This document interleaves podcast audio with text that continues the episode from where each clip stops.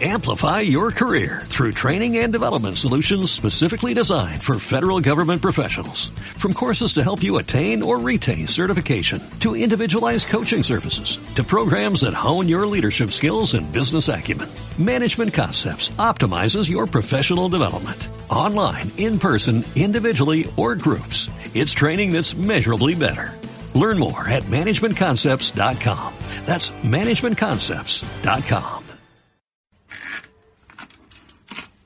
Así nace una revista, así se hace T-Magazine, el manual de estilo del prestigioso diario americano New York Times. Es muy dulce, es como decir, oye, que vamos a ser papás. Yo prefiero muchas veces que el talante y el talento estén equilibrados. Ahora mismo estamos hablando de que el New York Times ha confiado en Spain Media y todo el mundo da por hecho que va a ser un éxito, se da por hecho el éxito. Tenemos revista, tenemos equipo y sabemos hacia dónde vamos. Ahora toca trabajar.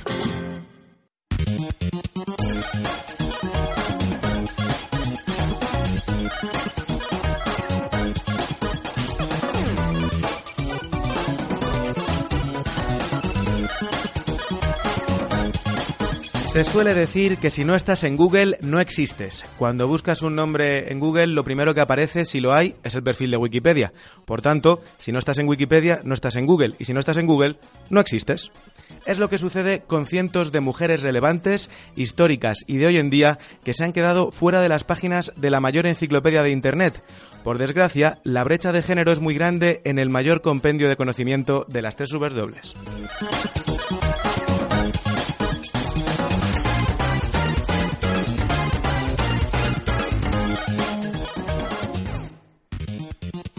El escaso porcentaje de mujeres que se animan a editar la Wikipedia es una de las causas de esta invisibilidad. Hacer que más y más se animen a colaborar es precisamente el objetivo de grupos como Wikimujeres, que organiza talleres y maratones de edición para aumentar el número de biografías femeninas de la enciclopedia. Su labor es importante por muchos motivos, pero uno es que las niñas y jóvenes necesitan referentes en los que fijarse. Sin ellos, es difícil que se animen más mujeres a elegir carreras de ingeniería.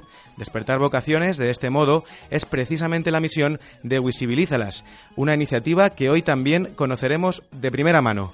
Bienvenidos a Hoja de Router, el altavoz sin brechas de Spain Media Radio. Al frente de la marcha, David Gómez. A editar.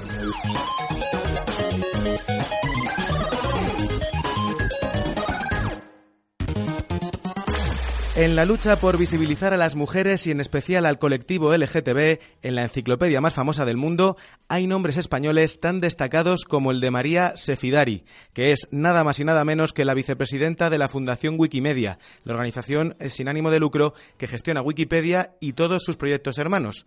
Entró en el Consejo de Administración en 2013 y se subió al segundo peldaño del escalafón en enero de 2016. Antes había presidido Wikimedia España entre 2010 y 2012 2012. Pero su importantísima labor en el mayor compendio de conocimiento de la red de redes comenzó mucho antes. Pero mejor que nos lo cuente ella. María Sefidari, Raystorm para los wikipedistas. Muy buenas y bienvenida a Hoja de Router. Hola, buenas tardes. Según consta en tu perfil de Wikipedia España, te uniste el 2 de febrero de 2007 y ya llevabas bastante tiempo editando en inglés, pero en nuestra versión, por tanto, acabas de cumplir 10 añitos. ¿Qué se siente? Así es.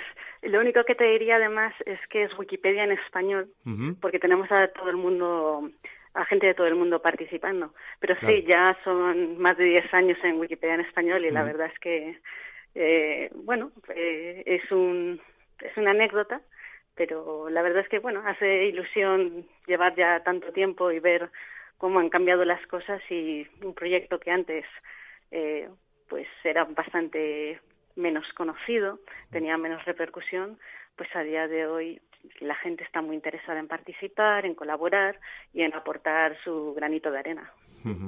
Nada más estrenarte eh, en la versión en español, fundaste el Wikiproyecto de Estudios LGTB, que sirve para reunir a todos los interesados en colaborar eh, para crear y mejorar artículos que estén relacionados pues, con esta temática. ¿no? Eh, ¿Cómo surgió aquel proyecto?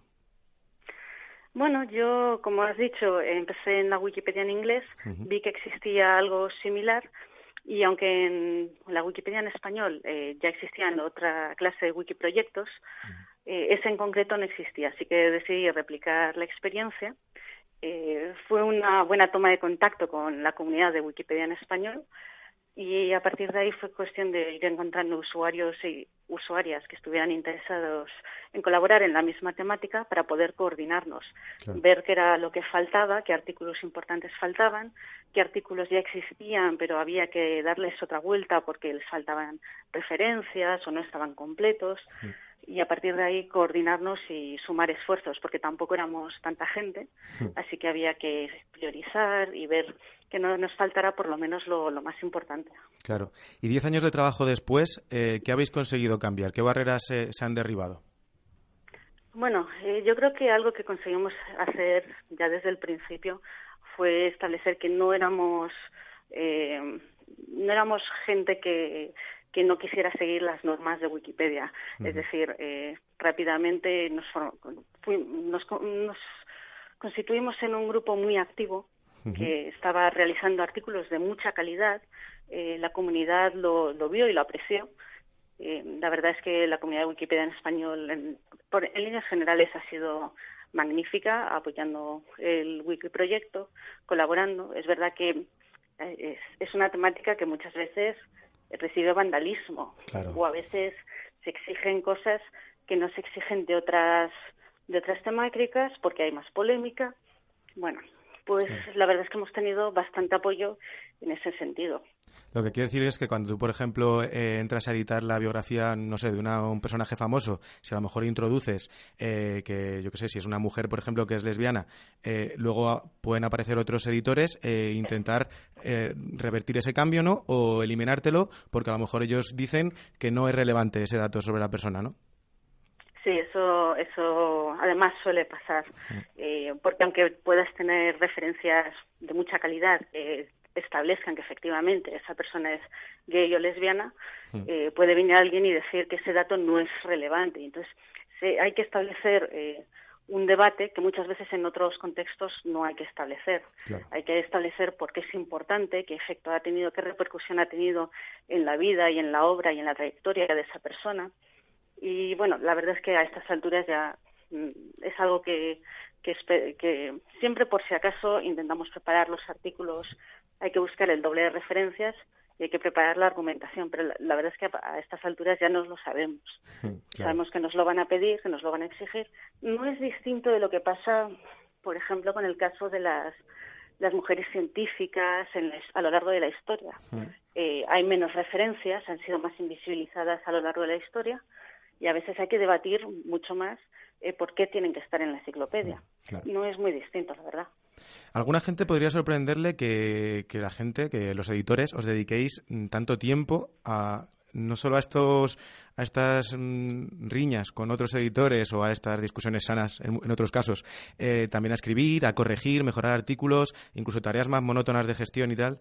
¿Qué es lo que, qué es lo que os anima? ¿Qué es lo que os mueve para seguir ahí año tras año? Bueno, la verdad es que es bastante adictivo. eh, una vez empiezas es difícil parar. Eh, es verdad que hay mucha gente que cree que nunca podría colaborar en, en Wikipedia porque creen que no pueden aportar nada y yo de verdad animaría a todo el mundo porque todo el mundo sabe algo o conoce algo eh, que puede aportar. Wikipedia siempre va a ser una obra en construcción. Entonces, eh, tú, hay gente que está interesada, pues a lo mejor en, en, en política o en cualquier cosa contemporánea, que pueden ir aportando, eh, ya sea de su localidad, de su país. Nos faltan muchísimas cosas. Entonces, eh, a mí, por ejemplo, me gusta mucho, pues eso, editar sobre temas que históricamente han tenido menos atención, que mm. históricamente no nos hemos encontrado en las enciclopedias tradicionales, que se ha invisibilizado mucho a lo largo de la historia. No solamente LGBT, sino también, como he mencionado, el tema de las mujeres a lo largo de la historia. Entonces, esos son principalmente mis intereses. Veo que falta mucho, que hay bastantes lagunas, y entonces dedico un rato, pues prácticamente todos los días, a intentar editar o a mejorar. Eh, hay gente que tiene otros intereses, hay gente pues que, le encanta corregir errores. Entonces entra un ratito ¿eh? todos los días. bueno, hay de todo. Hay gente que, que le encanta luchar contra el vandalismo, porque recibimos bastante todos los días y nada, se conectan por la mañana o por la tarde y se ponen a revertir. Es decir, hay, hay gente con muchos intereses que al final a todos nos mueve lo mismo, ¿no? El seguir sumando todo el conocimiento humano y ponerlo a disposición de todo el mundo, que cualquier persona pueda acceder a Wikipedia y encontrar lo que está buscando. ¿Y cómo se llega desde esa posición de editor raso que entra un poquito todos los días eh, a la posición en la que estás tú ahora, a vicepresidir la Fundación Wikimedia a nivel global? Bueno, como te digo, es, es bastante adictivo. y llega un momento, es decir, hay muchos editores casuales, por supuesto. Además, ni siquiera hay que crear una cuenta para participar en Wikipedia, se puede hacer de manera anónima. Eh, yo creo que el paso se da cuando eh, te empiezas a meter en, en una temática y empiezas a dedicarle muchas horas a mejorar los artículos, a, a, empiezas a pensar, bueno, quizá hay algunas políticas de Wikipedia que habría que cambiar, a lo mejor esto se podría ser de esta manera y no de esta otra, porque claro, a lo largo de los años eh, las cosas cambian. Claro. Eh, qué referencias son aceptadas, eh, qué se puede tocar aquí y allá. Empiezas a conocer también un poco cómo funcionan las cosas en distintas Wikipedias a nivel global. Hay conferencias de Wikipedia, vas a las conferencias, conoces a otras personas y bueno, es todo, todo un proceso. Y llega un momento en que te eligen, ¿no? Porque esto se decide por votación, entiendo. Sí, es una... Cada dos años hay elecciones eh, comunitarias, las llamamos, y entonces eh, se puede presentar cualquier editor. Bueno, hay, hay una serie de requisitos mínimos, eh, pero cualquier editor de todo el mundo. eh, luego también hay otras formas de, de, acceder a la junta directiva, pero vamos, y normalmente pues unos cinco asientos eh, son para la comunidad. Y es uno de los tuyos. Ese es uno de los míos. Uh -huh. También eres, eh, además de todo esto que ya hemos comentado, también eres una de las impulsoras de un proyecto que es Wikimujeres, que ahora vamos a hablar con Patricia Orrillo, que a día de hoy es una de las coordinadoras. Pero claro, teniéndote a, te, a ti aquí, que eres una de las eh, principales promotoras del proyecto, también te tenemos que preguntar, ¿no? ¿Cómo surgió a, aquella iniciativa? Sí, eso, pues en su momento eh, me pilló en una época que tenía mucho más tiempo libre entonces me junté con otras dos personas, con Monse Boix y Olga Berrios, y decidimos fundar Wikimujeres. La idea era que fuera un grupo que combatiera la, la brecha de género, tanto de contenidos en Wikipedia como de editoras, uh -huh. porque tenemos muy pocas editoras en, en la enciclopedia. Eh, por lo menos las estadísticas que teníamos hace unos años no las tenemos actualizadas, pero hablaban de un número muy bajo de mujeres contribuyendo. Y este grupo de usuarias, eh, pues bueno, ahora mismo está en España, hay uno similar en Estados Unidos. Nos movemos más pues por Madrid, Barcelona, uh -huh. ahora vamos a ir un poco más hacia Andalucía. Y ese es el objetivo de, de del grupo. Claro. Eh, Patri os contará en más detalle pues todas las actividades eh, y las iniciativas que, que plantean, pero básicamente esa era la idea. Vimos que había un, un problema tanto de contenidos uh -huh. como de editoras y bueno, la idea es intentar atajarlo un poco. Eh, también, pues eso, intentar incluir la perspectiva de género en la edición de artículos, intentar evitar algunos de los errores que hemos visto a, a través de, de, nuestra experiencia de muchos años uh -huh. editando. Pues María Sefidari, vicepresidenta de la Fundación Wikimedia, eh, muchísimas gracias por habernos dedicado este ratito, que no decaiga, a seguir sumando iniciativas a la lista y un abrazo. Un placer, muchas gracias. No nos vamos muy lejos. Eh, ahora vamos, como ya hemos dicho, a hablar con Patricia Orrillo, que actualmente es una de las coordinadoras de Wikimujeres, esa iniciativa que fundó, entre otras, eh, María Sefidari. Patricia, muy buenas. Bienvenido a Hoja de Router. Hola David, buenas tardes. El grupo nació en octubre de 2015, que como nos lo estaba contando María, fue para luchar contra la brecha de género en, en Wikipedia. Y tenéis esas dos líneas de actuación, ¿no? En conseguir que aumente el número de mujeres que editan y conseguir que aumente también el número de artículos sobre mujeres. Quizá lo más relevante es lo primero, ¿no? Conseguir que haya más mujeres editando y que por lo tanto puedan crear esas biografías. Actualmente poco más del 10% de los editores de Wikipedia son mujeres. ¿A qué dirías que se debe esto? Bueno, dicen que hay, los estudios que se han hecho han, han aportado diferentes puntos de vista. Eh, yo creo que, que, en general Wikipedia es un elemento más del ámbito de la tecnología y igual que en otros ámbitos de la tecnología, la mujer las mujeres parece que estamos alejadas por diferentes motivos también, eh, yo creo que en Wikipedia se produce un, efecto similar. Eh, yo no sé si tiene que ver tanto con, las dificultades que tiene, que yo no las, no las veo a día de hoy, eh, o más bien sino porque a veces parece eso, que desde, desde vas creciendo y parece que hay ciertos ámbitos en los que nosotras no estamos eh, no somos bienvenidas o no son espacios eh, en los que nos sintamos bien recibidas. Mm, en mi caso, yo tengo que decir que yo empecé a editar eh, hace muchísimos años, lo que pasa que no, no me hice una cuenta, empecé a editar porque me veía temas de puntuación y, errores ortotipográficos me ponía bastante nerviosa y entonces entraba a corregirlos. Eh, y es como empecé a conocer eh, la herramienta por dentro cuando solo se podía editar en, código, una especie de lengua de etiquetas parecida al HTML. Esto para mucha gente ha supuesto supone un freno. Eh, ahora, afortunadamente, existe un editor visual, con lo cual yo es lo que digo en los talleres, que ya no tenemos la excusa de que es que yo no sé programar o yo no sé lo que es eh, eso del, HTML. O, ahora es como usar Word, no tiene tampoco mucha más complejidad tiene una serie de, digamos, de puntos propios, de elementos que tienes que aprender, tienes que saber cómo se cita, tienes que saber cómo se referencia internamente, etcétera. Pero bueno, son, son cosas bastante asumibles y yo creo que tiene más que ver con, bueno, pues cogerle el ritmillo y, que, bueno, y que, que lo hagas de forma, de forma natural, no solamente en los eventos, sino habitualmente. Y a escribir, porque hay una herramienta muy interesante que la compartisteis en el, en el blog de Wikimujeres, que te dice el número de biografías de hombres y de mujeres que están editando en un momento dado Wikipedia. Le he estado echando un vistazo y la verdad es que las conclusiones son nefastas. Entre el 19 y el 26 de febrero, se crearon en la versión en español 427 biografías, de las cuales solo 107 eran de mujeres, un 25%, y en total, de las casi 300.000 biografías que tiene la Wikipedia en español, menos de 54.000 son de mujeres, por debajo del 18%. Y ya no es solo que haya pocas, porque como alertáis desde Wikimujeres, muchas veces es casi más grave el cómo están escritas las pocas que hay, ¿no? Hmm.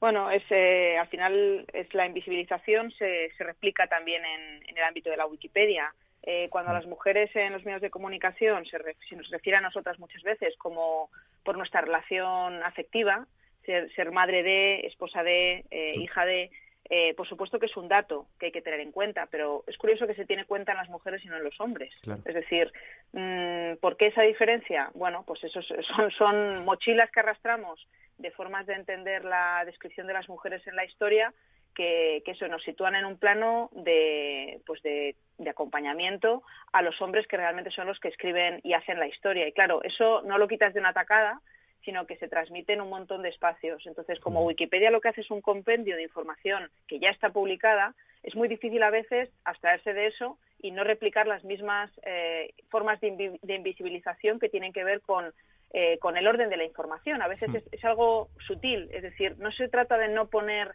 que una persona eh, tiene un vínculo familiar con otra. Se trata de en qué orden de prioridad se pone esa información. Eh, a mí me parece bien que si tú tienes un dato biográfico relevante, es decir, si es relevante eh, con, esa, con la relación familiar que tengas, que esa relación familiar se, se, refleje en una biografía. El problema es que se ponga de forma prioritaria por delante de cualquier aportación que esa, esa persona, esa mujer en este caso, haya hecho a la historia. Ahí es donde hay que intentar ir modificando eh, sin sin eliminar información a veces. Solo se trata de organizarla eh, como se puede hacer en el ámbito de los hombres. Y, por supuesto, si esa referencia se hace en el, en el caso de una mujer concreta, el que esa información, cuando tú pinchas al, hombre al que, al que hace referencia, que por supuesto es el relevante, no, no la mujer, eh, pues es importante no solo que en el caso de la mujer reordenes esa información, sino que te vayas al hombre y, también, pongas ese dato. Tiene, tiene, todo el sentido común. Eso es. Claro, y para ello, para enseñarle todas estas cosas a posibles voluntarias, a gente que se podría animar a, colaborar, a editar Wikipedia, organizáis un montón de, eventos, ¿no? Desde maratones de edición que habéis hecho sobre mujeres viajeras, mujeres científicas, escritoras, un poquito de todo. Eh, ¿Estos eventos qué tal van de asistencia? ¿Se anima mucha gente? Muy bien, la verdad que funciona fenomenal. Eh, el de viajeras lo hacemos este sábado que viene, viajeras y exploradoras. Eh, vamos a ver cuánta gente se apunta, pero el pasado, el que hicimos eh, el 11 de febrero, con motivo del Día Internacional de la Niña y la Mujer en la Ciencia, pues nos juntamos 30 personas la mayoría éramos mujeres. por supuesto, estas actividades no están cerradas a, hombres. Mm. Nosotros, el espacio de, de Wikisfera, que es el, el, espacio que yo coordino en Media Lab Prado, eh, que es donde nos reunimos semanalmente y luego por, muchas veces donde convoco estas actividades, estas editatonas que hacemos de maratones de edición, eh, no son abiertas, no son cerradas a, nadie, es decir, están abiertas a todo el mundo y pueden venir hombres y mujeres, pero mayoritariamente vienen, vienen mujeres interesadas. Eh, la mayoría no saben editar y aprenden el mismo día de, la editatona y, y, bueno, y salen biografías que conseguimos publicar entre, entre todas. Pues fantástico, la verdad. Y ahora precisamente eh, vamos a hablar de una de esas mujeres que se la conoce demasiado por lo que hizo un familiar, su hijo en este caso, y demasiado poco por lo que hizo ella. Estate atenta porque te, yo creo que te va a gustar la historia, que, la historia que vamos a contar. Patricia Borrillo, coordinadora de Wikimujeres, oye, a seguir editando, animando a otras muchas mujeres a, editar, que es una lástima que la enciclopedia que millones de personas consultamos a diario aún tenga esa brecha de género tan acusada. Bueno, pero ahí estamos entre todas y todos. Eh, este es un, este es un, trabajo que, no se acaba en actividades puntuales. Esto mm. necesitamos que haya una toma de conciencia generalizada y, en el que todas las personas eh, lo vayan haciendo, exacto. Pues muchas gracias, Patricia. Un saludo. Gracias a vosotros. Un abrazo.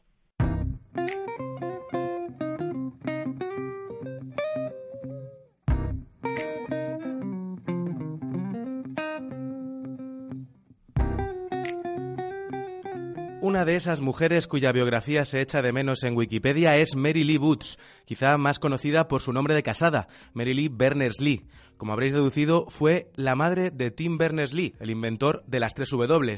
Pero no es por eso por lo que merece una entrada, sino porque fue una auténtica pionera de la tecnología muchos años antes que su hijo. Fue la programadora del Ferranti Mark I, el primer ordenador electrónico comercial de propósito general, y fue una auténtica activista que luchó por la igualdad salarial en su empresa. Para evitar que su figura caiga en el olvido, nos subimos a la máquina del tiempo con José Luis Avilés para conocer la historia de Mary Lee Boots.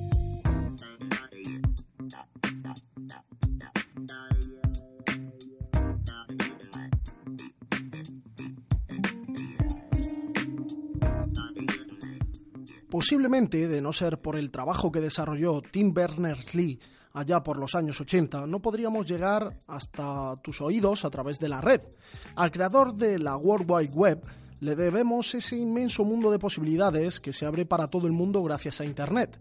No obstante, los galones no deben ser solo para el bueno de Tim, ya que su madre también tuvo gran parte de culpa, no solo por traerlo al mundo, sino por la inmensa curiosidad por las matemáticas y la informática que desde pequeño inculcó a su hijo. De ahí que sean muchos los que consideran a Mary Lee Woods la abuela de Internet.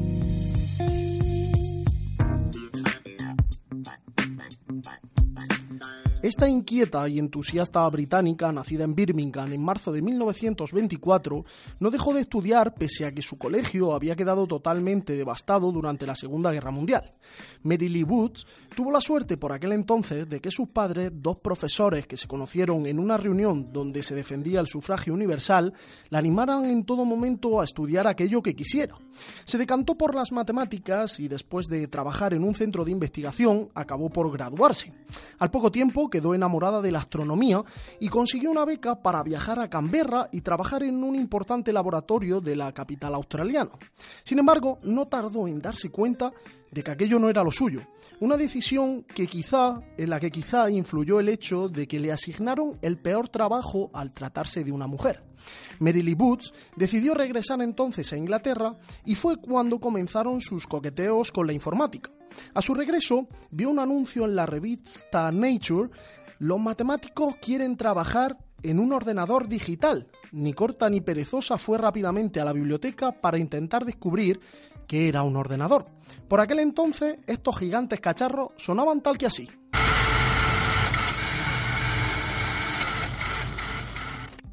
La idea le pareció muy llamativa e interesante, por lo que a principios de los años 60, Mary Lee Boots acabó por conseguir trabajo como programadora del pionero Ferranti Mark, el que sería el primer ordenador electrónico comercial de propósito general de la historia.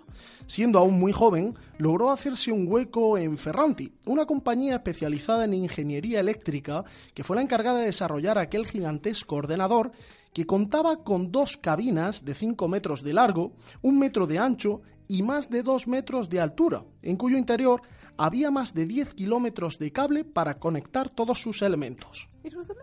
Era una empresa de ingeniería y la mayoría de las mujeres eran las mecanógrafas y así. No tenía mujeres profesionales, excepto la señorita Graham, por supuesto, y su asistente.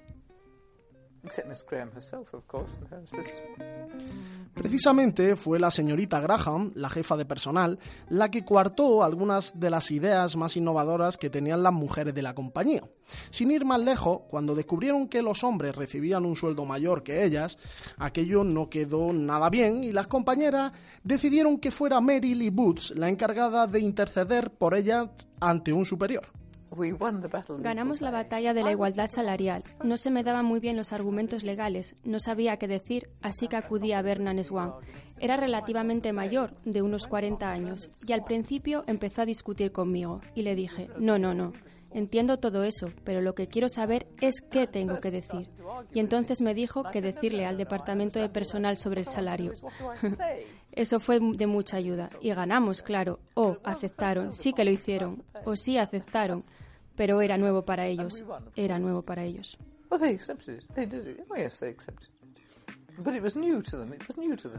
El cometido de Mary en Ferranti era escribir los complejos programas de código máquina que aquel primitivo ordenador entendía leyendo tarjetas perforadas. Sin duda, aquello le apasionaba.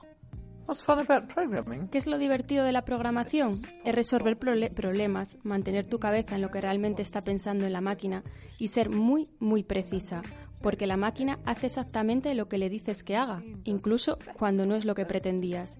Y eso requiere disciplina, y es cuando aprendí a trabajar con un lápiz. Y por supuesto, si necesitas hacer correcciones, necesitas una goma de borrar. Así que he trabajado con papel desde entonces. Está muy bien. Es muy difícil que un programa de ordenador funcione como debe.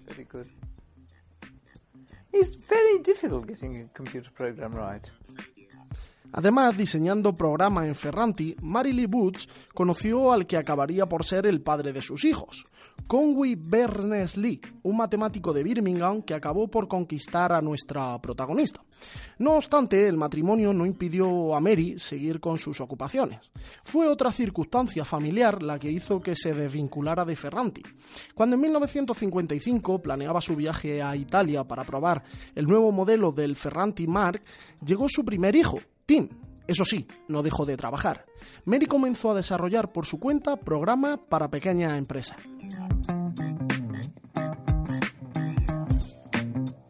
Después de Tim, llegaron otros tres inquilinos al hogar de los Berners-Lee. Y no solamente ocurría que durante la cena los seis miembros de la familia se divertían resolviendo problemas matemáticos, sino que el propio Tim Berners-Lee desarrolló desde muy pequeño una gran pasión por aquello que veía en casa.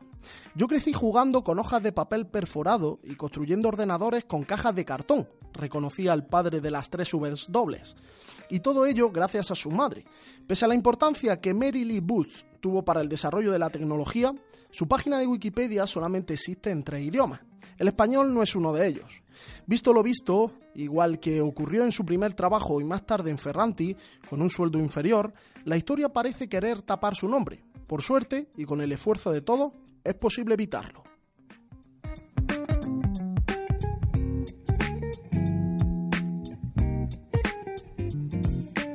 Son muchas las pioneras del pasado que, como Mary Lee Boots, merecen su espacio en Wikipedia y todavía no lo tienen.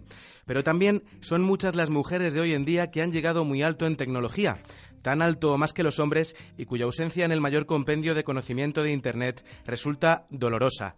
Para visibilizar a estas mujeres contemporáneas y crear referentes que las chicas más jóvenes puedan seguir, nació Visibilízalas. Se trata de una iniciativa que surge en el seno de la Universidad Pompeu Fabra para despertar vocaciones y aumentar la representación femenina en las carreras de ingeniería. Ana Freire, investigadora de la Universidad Pompeu Fabra y coorganizadora de Visibilízalas. Muy buenas y bienvenida a Hoja de Router. Hola, buenas, ¿qué tal? Buenas tardes. ¿Cuáles son ahora mismo los porcentajes de alumnas en esas carreras de ingeniería? Pues ahora mismo desde la Pompeu Fabra en las carreras de ingeniería tendremos sobre un 10% nada más de los estudiantes. Solo un 10 representan. en ingeniería biomédica, por ejemplo, sí que sube, el porcentaje aumenta, pero en otras técnicas como ingeniería informática o comunicación audiovisual, ahí seguimos en los bajos porcentajes de un 10%, sí. Y decidisteis crear Visibilízalas porque esto se lo achacáis en parte a que les faltan referentes ¿no? a las jóvenes para, para fijarse en ellos y, despertar su vocación. ¿En qué consiste el concurso? Exacto, precisamente ese es el objetivo del concurso, ¿no? Eh, habitualmente, tanto los chicos como las chicas están eh, habituados a ver a un informático, un ingeniero como un perfil masculino, incluso en el caso del ingeniero informático, un perfil pues muy estereotipado como una persona que trabaja pues eh, aparte de la sociedad, ¿no? que se le asocia con el perfil de friki y nada más lejos de, de la realidad, ¿no? Hay muchas mujeres trabajando hoy en día en informática, incluso en España, que están haciendo una labor muy importante a nivel nacional e internacional y precisamente queríamos destacar estos perfiles actuales. ¿no? El objetivo del concurso era eh, dar visibilidad a mujeres españolas actuales relevantes en tecnología, aunque no sean ellas ingenieras informáticas, pero que actualmente desarrollen su trabajo en el ámbito tecnológico, ¿no? Porque estamos muy habituados siempre a nombrar a personajes, digamos, históricos que tuvieron un gran valor también, ¿no? Para, para en el campo tecnológico pero queríamos darle importancia también a mujeres actuales, ¿no? que se vea que actualmente en España trabajan mujeres en el ámbito tecnológico, desarrollando pues trabajos tan diversos como dirección de empresas, eh, eh, trabajos en academia, universidad, en desarrollo de software, en grandes empresas a nivel internacional, ¿no? Y que les sirvan de referente a estas niñas para que después se animen a cursar carreras técnicas. Y la mecánica del concurso, esto iba dirigido a colegios e institutos para que fueran los propios estudiantes, ¿no? Eh, tanto chicos como chicas, los que elaboraran esos perfiles de estas mujeres que pueden servir como, como referente, ¿no? Exacto, sí. Eh, el concurso estaba dirigido a estudiantes de instituto, un máximo de 10 alumnos por grupo, siempre tutelados por un profesor, y tenían que crear una página web. Siempre recomendamos Google Sites porque es algo muy sencillito, es prácticamente como editar en un editor online, ¿no? Una página web es algo muy sencillo, ya la publica inmediatamente. Otros, bueno, eligieron otros, eh, otras infraestructuras, pero bueno, todos ellos desarrollaron páginas web con al menos dos perfiles de mujeres españas ¿Cuáles han, ¿Cuáles han sido las de los eh, ganadores? ¿Qué mujeres fueron las biografiadas? Pues eh, el ganador fue el Instituto eh, mm, Gorgs de, de Barcelona mm. y las mujeres, te podría decir algo como Cristina Caballé, Cristina Caballero, no me acuerdo, bueno... Eh, Pero de todas maneras la iniciativa...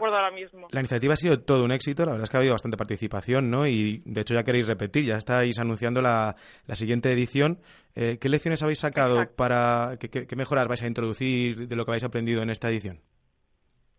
Bueno, probablemente limitaremos un poco el uso que hacen de Wikipedia, porque es, eh, es correcto que hay muchas mujeres que ahora mismo los perfiles, sus perfiles no están publicados en, en Wikipedia, ¿no? Pero hay otros que sí. Entonces, muchas de estas páginas incluían eh, información directamente en Wikipedia. Lo que queremos es enriquecerla, ¿no? Entonces, les vamos a poner algunas de Exacto. Eh, queremos ponerles algunas directrices como que, por ejemplo, que hagan entrevistas personales con ellas, que algunos de los eh, ganadores de esta edición pues ya lo hicieron, o que mm, elijan directamente a perfiles de estudiantes de sus institutos que se hayan dedicado al campo tecnológico, ¿no? Para poder incluso encontrar más mujeres porque en tu departamento además habéis hecho estudios precisamente sobre Wikipedia y la brecha de género, cómo afecta en, esta enciclopedia, y vuestras conclusiones en este sentido eh, tampoco son precisamente optimistas. No, para nada, sí, exactamente. Ah, bueno, ahora mismo también puede ser un poco el efecto de la brecha de género a nivel de los editores, ¿no? Que solo uno, uno de cada diez editores son mujeres. Entonces, bueno, esto también puede influir un poco en el hecho de que haya muy pocos perfiles femeninos, ¿no? Se han hecho estudios, se ha llegado a la conclusión de que también puede ser porque la mujer tiene pues a lo mejor un nivel de autoestima más baja o que no le gusta mm, tanto formar parte de discusiones abiertas como las que muchas veces eh, suceden en Wikipedia eh, para cuestionar la información que se publica en los determinados perfiles. ¿no? ¿Y para cuándo el, el siguiente? ¿Cuándo se abre la convocatoria? Pues la estamos preparando ahora mismo, la estamos diseñando. Eh, el año pasado la lanzamos en octubre, este año la lanzaremos antes para dar más tiempo a los colegios, algunos nos pidieron más tiempo. Mm. Entonces, probablemente a finales de verano, principios de curso, ya lanzaremos. Iremos ya publicando algunas cositas antes, pero el inicio del concurso será, será probablemente en septiembre. Pues estaremos pendientes. Ana Freire, investigadora de la Universidad Pompeu Fabra, coorganizadora de Visibilízalas. Enhorabuena por la iniciativa y ojalá que la próxima edición todavía tenga más éxito que, esta primera. Muchas gracias. Muy bien, muchas gracias. Gracias a vosotros. Un saludo.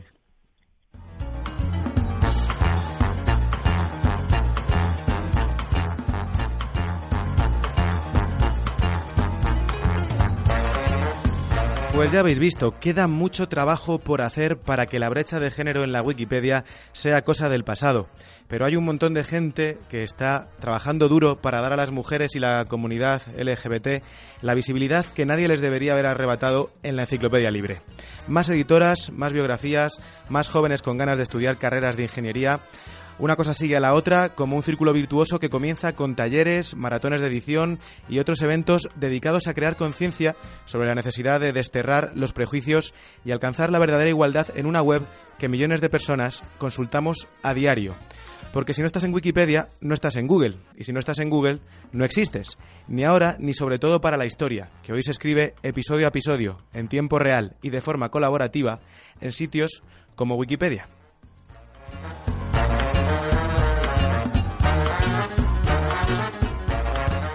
Y con esto terminamos. Volvemos la semana que viene con más tecnología, un recorrido de la mano de hoja de router por el pasado, el presente y el futuro, que ahora está media hora más cerca.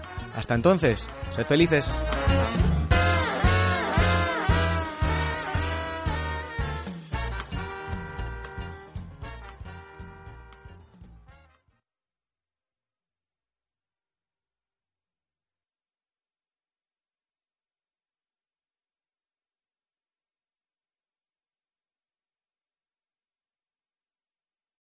Amplify your career through training and development solutions specifically designed for federal government professionals. From courses to help you attain or retain certification, to individualized coaching services, to programs that hone your leadership skills and business acumen, Management Concepts optimizes your professional development. Online, in person, individually, or groups. It's training that's measurably better. Learn more at managementconcepts.com. That's managementconcepts.com.